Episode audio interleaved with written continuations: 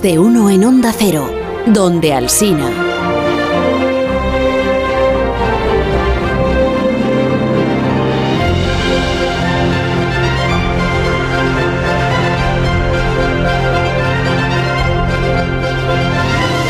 Pues a Cremades le tenemos en Murcia, que está más cerca de Pamplona que Nueva York. Alberto Aparici creo que lo tenemos en Valencia, que está más cerca de Murcia que Pamplona. Lo que no sé por qué no viene al polígono. y a- Con lo bien a que se nuestros, está. Pues sí, a nuestros estudios amplios y soleados de, de- creo que fuera de, Sol, de San Sebastián de los Reyes. ¿Qué tal Aparici? ¿Cómo estás? Hola, hola Carlos, muy bien. Mu- Muy buenas Jorge también. ¿Qué tal, Alberto?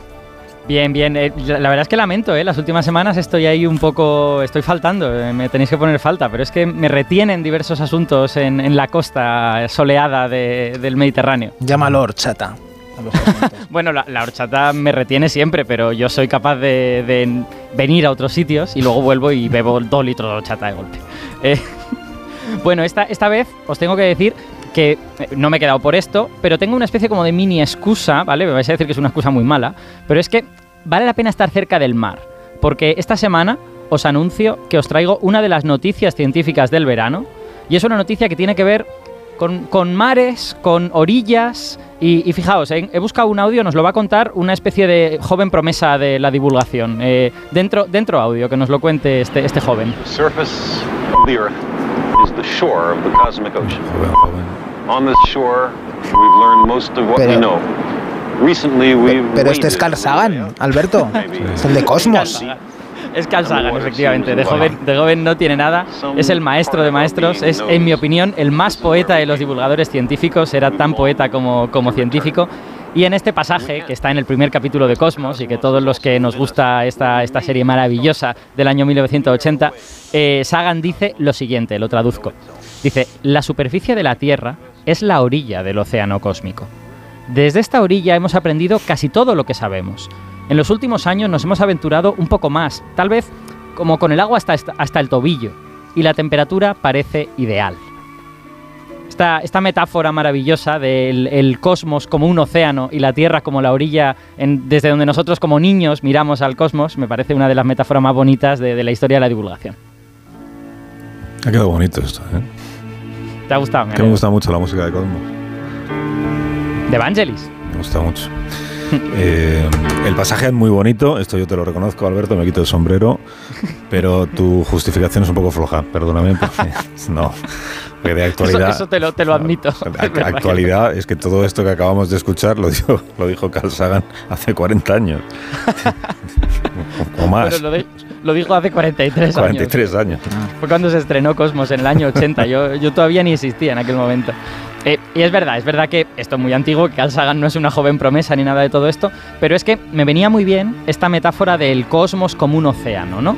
Porque el jueves pasado, hace ahora una semana exacta, se publicaron 18 artículos de golpe, que yo no me he leído los 18, desde luego, pero esos 18 artículos hablaban de la misma cosa, que es de ese océano, de un océano en el que estamos nadando y del que hemos hallado los primeros indicios. Y esos indicios, curiosamente, tienen algo de radiofónico, porque lo que hemos eh, captado es el sonido, entre comillas, del océano en el que estamos nadando continuamente, el océano cósmico. Ya, y no- no estoy- a mí me tienes un poco perdido, no sé, no sé a Jorge. Me estoy pasando con las O sea, metáforas. estás con la meta ah, que sigues con la metáfora, ¿no? Está ya O en sea, un nivel de metáfora que ¿De qué océano estamos hablando? Vale, vamos a ir, vamos a ir al grano. Sí, me dejo ya de metáforas y de, y de, y de- y de movidas poéticas que se- seguramente no son lo mío, son cosas de Carl Sagan. Bueno, no estoy hablando desde luego de un océano de agua, no hay agua, bueno, hay agua en el espacio, pero no hay un océano de agua en el espacio. Pero sí hay una cosa que nos envuelve, hay una cosa en la que estamos nadando como si fuera un océano y que hasta ahora no éramos capaces de ver de esa forma. Y es un océano, entre comillas, hecho de gravedad. Porque la gravedad llena todo el espacio, la gravedad llena todo el universo, llega a todas partes y es lo más parecido a este océano cósmico del que hablaba Carl Sagan. Es algo que nos rodea continuamente y que nos mueve de un sitio a otro. Pero, pero- perdóname, es que la gravedad no era una fuerza. es, Cuando bueno, hablas de eh, océano, yo esperaba que tuviera que ver algo que arrastre, que, que tenga corrientes, que arrastre las cosas. bueno, Vale, es- a ver, es verdad que la gravedad no es algo material, ¿vale? No es una cosa hecha de materia como, como digamos el océano de agua, pero la gravedad hace cosas que, que se parecen mucho a un océano. Por ejemplo, la gravedad sí nos arrastra. La gravedad nos dice que nos movamos hacia el centro de la Tierra y por eso estamos pegados al suelo, o que nos movamos hacia el centro del Sol y por eso la Tierra gira alrededor del Sol. O sea que de alguna forma nos arrastra como si fueran corrientes, pero también nos mece, también nos mueve de un lado a otro como las olas. Yo no sé si os acordáis, esto ya hace unos años, hace siete años, que contamos el descubrimiento de las ondas gravitacionales, que fue un... se, se habló mucho de ello, estuvo hasta en los periódicos. ¿Os acordáis de, de este asunto de las ondas gravitacionales? Mm, En absoluto. Vagame- vagamente, vagamente. Vagamente. Vagamente. Era, era algo de agujeros negros. Tenía que ver con agujeros negros. Muy bien, por lo menos sí, esa ¿Ves? parte, esa parte quedó claro. Muy vagamente. Había agujeros negros involucrados porque las ondas gravitacionales son lo siguiente. Os lo voy a explicar como muy resumido, porque si no nos pasaríamos el programa entero. Eh, las ondas gravitacionales son algo que los cuerpos con mucha masa emiten cuando giran entre sí y sobre todo cuando chocan, cuando se producen procesos violentos. Entonces, si tú tienes dos agujeros negros muy grandes que chocan de repente, emiten una especie de pulso hecho de su propia gravedad, ¿no? Es como una ola de gravedad, vamos a llamarlo, vamos a llamarlo así en esta metáfora del océano, ¿no? Y esta ola se mueve por el espacio y cuando llega hasta nosotros, ¿os acordáis de, de qué hacen estas olas de gravedad? Eh, nos desintegra. Mm, No, que Hombre, bueno, no, a no- ver, no te pongas en lo peor. Un poquito, digo, un poquito nos desintegra. Desintegran, ya no tienen solución eso. Nos, nos esponjan. nos esponjan. Eso que sí- ese verbo existe en castellano. Policía de la RAE. Sí, pues como Sería que nos, nos hacemos como más, más anchos y luego menos anchos. ¡Oh, qué bien! Algo sí, así. sí. Como la esponja. Bueno, vale. Es, otra metáfora, pero oye, te, acuerdas muy bien, muy bien, efectivamente. A ver, lo que, hace una onda gravitatoria, la onda gravitatoria actúa sobre el espacio en el que nosotros estamos puestos. Ya sabéis que la gravedad es una cosa que tiene que ver con, con el espacio-tiempo, ¿no? Ya lo dijo Einstein. Entonces, estas ondas gravitatorias cuando llegan a nosotros nos las podemos imaginar como algo que separa un poquito nuestros átomos y luego los vuelve a juntar. Es como nos hiciéramos un poquitín más delgados, nos, nos hiciéramos aplanados y luego a continuación un poquitín más gordos, ¿no? Porque nuestros átomos se juntan y se separan, ¿no? Pero solo muy poquito. ¿eh? Esto que decía Jorge de que nos desintegran sería si llegase una onda gravitatoria extremadamente intensa. Pero podría Pues, pasar. Teóricamente sí, pero yo no me he calculado cómo de cerca habría que estar de los agujeros negros. Lo más probable es que te matara otra cosa antes, antes de la onda gravitatoria. Habrías de estar muy, muy, muy, muy cerca. Entonces, como siempre estamos a muchos miles de años luz, pues eso nunca pasa, ¿no? Entonces, eh, nuestro cuerpo, de hecho, no se entera de que esto ocurre. La, la- la separación entre los átomos, eh, cuanto cambia es muy poquito, ¿no? Entonces, hacen falta estas máquinas extremadamente precisas para medirlo. Y lo que quiero que se queden los oyentes es que estas olas del océano de la gravedad eh, afectan al espacio y producen este efecto de juntar y separar, que en realidad se parece al de las olas del mar, porque Sí. las olas del mar que hacen te mecen, ¿no? Te mueven de un lado a otro mientras estás en el mar. Sí, pero Alberto, tú decías que esto de las ondas gravitacionales es una noticia de hace siete años, has dicho, ¿no? Hmm, ¿Y sí, qué, es, exacto. qué es lo nuevo que se ha descubierto ahora? Vale, pues eh, es muy fácil de explicar. Lo que se descubrió hace años fueron las olas individuales. Vimos el efecto de unos cuerpos que habían chocado, que habían hecho una cosa, y llegaba la ola y veíamos esa ola. Como si estuviéramos viendo una cresta que llega hasta nosotros y que rompe en la orilla, ¿no?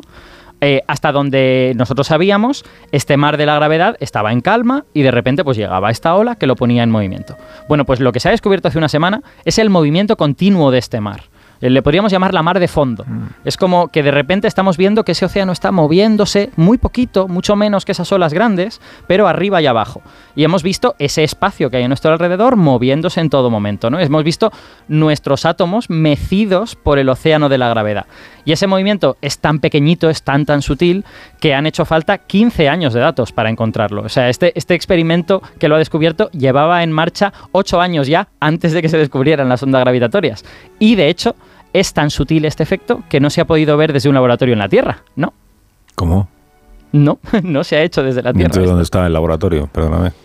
Pues hemos usado estrellas para poder medirlo. Fíjate, el, es, este mar de fondo es tan, es tan sutil, es tan poquito lo que cambia en la distancia, que solo lo podemos apreciar viendo distancias muy grandes. Tenemos que medir distancias como las que nos separan de las estrellas, que son de años luz, de miles de años luz, y vemos que esas distancias cambian ligeramente. Esencialmente lo que ha hecho esto- este- estos experimentos es convertir la galaxia en un laboratorio. Ha convertido la galaxia en nuestro laboratorio en el que vamos viendo cómo cambia la distancia entre estrellas y deducimos cosas sobre esas ondas que están moviendo la galaxia entera hacia un lado y hacia otro. O sea que digamos que hemos movido la orilla del océano cósmico. Ahora, para esto en concreto, la orilla del océano cósmico ya no es la Tierra, es la Vía Láctea entera. Está bien, está bonito, ¿eh? Como interesante. Lo, lo, estás contando muy saga, me está gustando mucho. Sí, eh, ¿no te importa que nos lo cuente esto alguien que haya formado parte del descubrimiento, ¿no? Ahora que tú ya nos has puesto un poco en, el, en la pista de, de la relevancia. Es que eh, hay un español, uno de los que ha participado en este, en este, en esta investigación, en este proyecto, Exacto. que se llama David Izquierdo, ¿no? Uh -huh. que es investigador en la Universidad de Milano Bicocca y miembro también de la colaboración eh, European Pulsar. ¿Por qué me ponéis cosas en inglés? Sí. European Pulsar Timing uh, Array. Lo has dicho muy bueno, bien. Array. Pulsar Timing Array. Array no es bandeja. Bueno, que nos lo explique David. Eh, bu buenos días, David Izquierdo. Hola, buenas. ¿Qué tal? ¿Cómo estás? Conoceros. Sí, bien, ¿vosotros? Igualmente. Muy bien, muy bien. Esto de European Pulsar Timing Array, ¿esto cómo se traduce? Es como enjambre de pulsares eh, europeo. digamos ah, vale. Pulsares. Pero no es que hayamos puesto la bandera europea en un pulsar, ¿no? No, no hemos podido todavía. Eso. no todavía. Bueno, pues empieza por explicarnos por dónde terminó Alberto Aparici, si quieres. Que, ¿cómo, es, ¿Cómo es esto de utilizar estrellas como, como laboratorio? ¿Cómo se hace eso? ¿Y se ¿Vale cualquier tipo de estrella o no?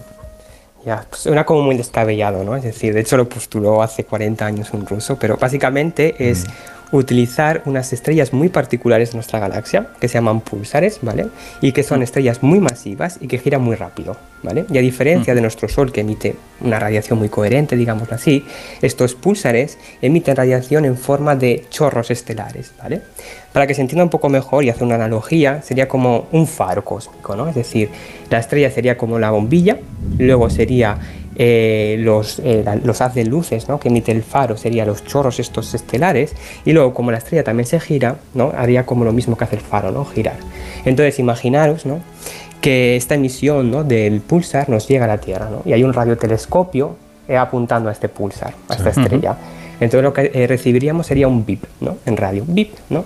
Entonces si somos capaces, y bueno, debido a que gira siempre de una forma muy precisa y somos capaces de siempre apuntar a este pulsar, lo que haríamos es detectar siempre pulsos, pip, pip, pip, pip, pip, ¿no? Así durante muchos años, durante siempre y durante unos hmm. tiempos muy fijos, ¿no?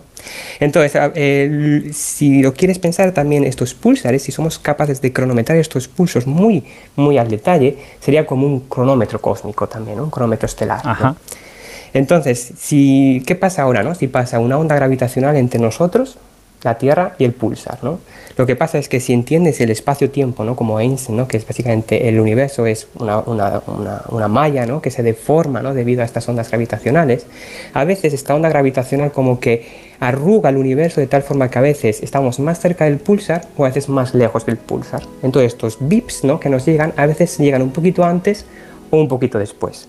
Entonces, si somos capaces de detectar esta pequeño desfase, ¿no? llegada antes o llegada después, vamos a ser ca eh, capaces de decir si entre nosotros y el pulsar, no solo uno, sino un enjambre, como he dicho, mm. ha habido o ha pasado una onda gravitacional. Esto es, esto es muy bonito para un físico porque el, eh, Einstein, cuando hablaba de la relatividad hace 100 años, siempre decía, si colocáramos un reloj en no sé dónde y comparáramos con otro reloj en no sé dónde, y de repente estos pulsares son relojes. O sea, quiero decir, estamos usando estrellas como relojes y estamos pudiendo hacer algo parecido a los experimentos mentales que Einstein decía gracias a estos pulsares, ¿no? Es, es como, como muy emocionante que hayamos encontrado los relojes que, que no podemos colocar allá arriba, ¿no? Exacto, exacto. Al final es algo muy, es decir, algo que tienes que estar muy preciso en tus medidas para poder utilizarlos, ¿no? Como estos cronómetros cósmicos, ¿no? Estos cronómetros estelares. Oye, y entonces lo que habéis encontrado, eh, Alberto antes nos, nos ha inundado de metáforas, ¿sabes? sí, quizá bueno. demasiado. Cuando hablaba de esto del mar de fondo, ¿tú cómo, ¿tú cómo nos explicas y explicas a los oyentes qué es lo que habéis encontrado, sí. eh, David? Sí, de hecho, me encanta la metáfora, ¿ya Alberto? Pero, es decir, un poco más, más preciso, ¿no? Digamos, lo que hemos encontrado son evidencias, ¿no? De que existe un fondo estocástico de ondas gravitacionales a una frecuencia muy baja. Básicamente uh -huh. es como cuando entras a la discoteca, ¿no? Y empiezas a escuchar a todo el mundo cantar o gritar, ¿no? Pues lo, lo, que hemos encontrado son evidencias de que existe este, como, como este ruido de fondo, ¿no? Uh -huh. Y entonces, bueno, esto es una ventana que básicamente estaba inexplorada porque es decir, nadie se imaginaba que, podía, que se podía detectar algo tan, tan pequeño, tan, tan sutil, pero nos abre una oportunidad inmensa a los teóricos para entender primero relatividad general y también de, determinar cómo, de qué está, bueno, de qué está hecho el universo o de qué, eh, o de básicamente de qué objetos está compuesto el universo, digamos así. Hmm. Sí, si David me deja, voy a hacer, voy a añadir una cosa a lo que ha dicho. Él ha hablado de que estas ondas son de frecuencia muy baja. Si los oyentes lo quieren ver de otra forma, o una afirmación equivalente, es que estas ondas son muy grandes, ¿vale? Las, las, ondas gravitatorias que ellos pueden ver gracias a estos púlsares tienen longitudes de onda de decenas de años luz, de centenares de años luz. O sea, empiezan a ser de un tamaño, hombre, no comparable al de la galaxia, que son centenares de miles de años luz, pero empiezan a ser un trocito de la galaxia relativamente apreciable. Sí, sí, exacto. Son, son muy grandes, sí. Son, sí. Son muy grandes. Para vosotros, para vosotros digo, un, descubrimiento como este, o sea, ¿en qué momento decís eh, lo tenemos? O sea, ¿en, qué momento pegáis un bote y, y decís ya está? bueno, esto eh, lo hablaba el otro día con mi compañero de oficina, es como cuando compras una casa, ¿no? Tienes una hipoteca y dices, a los, dentro de 15, 20 años será mía la casa, ¿no? Al final es un poco parecido, ¿no? Estos Pulsar también eh, colaboraciones empezaron a tomar datos hace 15, 20 años, ¿no? Entonces, eh, han tenido que tomar todos estos datos para tener la precisión necesaria para determinar si ha pasado una onda gravitacional, ¿no? si existe este fondo estocástico de ondas gravitacionales. Entonces, todo ello, es decir, tú recibes los datos, empiezas a, utilizarlos, a intentar ponerlos todos parejos, ¿no? es decir, porque cada uno ha sido observado en un, radio, en un radiotelescopio diferente. Por ejemplo, eh, la, colaboración europea tiene seis diferentes radiotelescopios en Inglaterra, en Francia, Alemania, Países Bajos y, por ejemplo, Italia también. Entonces, los tienes que poner todos muy parejos para entender todos estos, estos desfases ¿no? del cronómetro estelar. Una vez que haces todo eso y empiezas a hacer matemáticas, ¿no? análisis bayesianos y todas estas cosas que parecen una locura, eres capaz de, de digamos así, de, de detectar, ¿no? de detectar una señal que nadie te decía que iba a estar ahí, es decir, nadie te aseguraba que esto iba a estar allí, ¿no? Entonces, detectas algo, detectas una señal, y esto fue hace ya por lo menos tres años que se detectó algo, ¿no? Que había evidencias de que existía algo, ¿no? En esta señal, pero mm, detectar la señal no es lo único que necesitamos, también necesitamos que haya una correlación de esta señal entre los pulsares, es decir, que esta señal no solo se vea en un pulsar, sino que se vean todos los que estás utilizando, porque al final nos hmm. envuelve todo, es, decir, este fondo de ondas gravitacionales nos envuelve a todos. ¿no? Entonces, eh, hace unos meses, eh, es decir, las colaboraciones, tanto la americana, europea, india, china o, o, australiana, pusieron mucho esfuerzo para encontrar que además de esta señal había una correlación y de hecho hace unos meses se encontró que había evidencias de que existía esta correlación. Entonces ha sido un, proceso muy largo, una carrera muy de fondo y que es al final eso. Cuando te compras una casa y al final dices, bueno, dentro de 15, 20 años igual es mía, ¿no? Igual descubro esto, lo que estoy David, David pero, una, Perdóname, pero no vamos a poder escuchar el, el, la mar de fondo, esto de la que estamos hablando. ¿A qué es, em- ¿qué es esto? Espera, ¿qué es esto? Esto es lo que está... Bueno, esto es una simulación, ¿vale? esto no es eh, porque los datos todavía son datos con mucho ruido y tal, pero se oiría algo parecido a esto. Como es un sonido muy grave, muy grave y con frecuencias agudas poquitas, digamos. En, el, en los artículos lo escriben como ruido rojo, en el sentido de que todo lo, todo lo agudo está desaparecido y tienes como una especie de rumor muy grave. Mm. Casi es relajante realmente. La verdad que pues sí. Me voy a poner yo para dormir. Em, David, tengo, tengo una pregunta para ti. Eh, ¿Cuánto tiempo crees que nos hace falta para que estas primeras indicios, estas primeras evidencias se conviertan en de verdad, podemos decir, hemos visto el fondo o incluso que podamos ver más detalles, que podamos no solo ver el fondo, sino que quizá identificar alguna cosa en él? Sí, es decir, Ahora lo que existe actualmente, es decir, había como siete colaboraciones, también hace unos años se juntaron muchas de ellas y han formado la International Pulsar Terminary Colaboración, ¿vale? Entonces van a básicamente poner juntos todo, a colaborar entre ellos, poner todos los datos de sus pulsares, porque cada uno tiene sus pulsar y cada uno tiene sus datos, entonces van a poner todos juntos y vamos dentro de cuatro, cinco, seis años, lo más probable es que gracias a todos estos datos podamos ya decir, sí, es esta señal con esta amplitud, con estas características y tal vez descubrir pues eso, cuál es el origen, ¿no? si es agujeros negros supermasivos, si es materia oscura, si es cosas más exóticas, pero sí, dentro de unos 4 o 5 años, gracias al trabajo de colaboración de todos los científicos de todo el mundo, lo más probable es que podamos encontrar ya por fin la evidencia, no evidencia, sino prueba y poder decirlo eh, en papel, ¿no? escribirlo en un artículo. David Izquierdo, un gusto escucharte y conocerte. Muchas gracias por haber hablado con nosotros. A vosotros. Gracias. Adiós. Gracias, David. Ahí está investigando en la Universidad de, de Milano Bicocca. Eh, Alberto Aparici, te deseo que tengas un día estupendo. Mm, unas fiestas de San Fermín eh, estupendas ahí en Valencia, que también se siguen muchísimo. Sí. Y hasta, hasta una próxima ocasión. Hasta una próxima Cuando ocasión. quieras te puedes venir a Sanse, eh, que no pasa nada. Aquí Yo creo que yo creo que el próximo día voy a poder ir, pero Ah. yo lo que he aprendido hoy es que yo también quiero un pulsar mío. Yo quiero poner la bandera de Alberto en un pulsar. Eso estaría bien. Adiós, Alberto. Hasta luego. Un abrazo. Más de uno en Onda Cero, donde Alsina. Dos cositas.